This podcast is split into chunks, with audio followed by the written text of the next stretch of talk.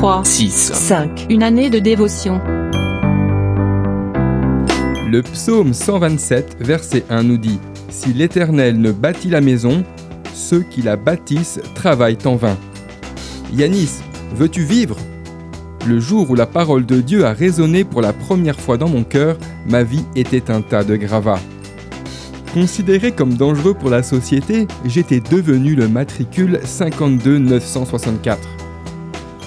Pourtant, un soir dans ma cellule, j'ai pris la décision de remettre ma vie entre les mains de mon Créateur.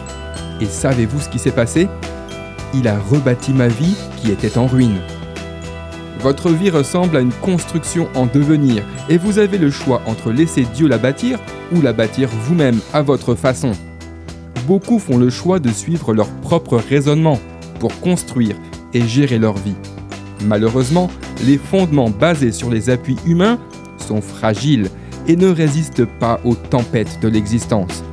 Matthieu, au chapitre 7, verset 27, nous dit La pluie est tombée, les torrents sont venus, les vents ont soufflé et ont battu cette maison. Voulez-vous que votre vie soit stable et solide? Alors, laissez l'architecte divin la prendre en main. Dieu est un sage bâtisseur.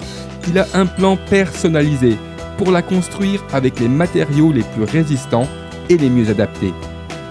C'est pourquoi quiconque entend ces paroles que je dis et les met en pratique sera semblable à un homme prudent qui a bâti sa maison sur le roc. Matthieu chapitre 7 verset 24.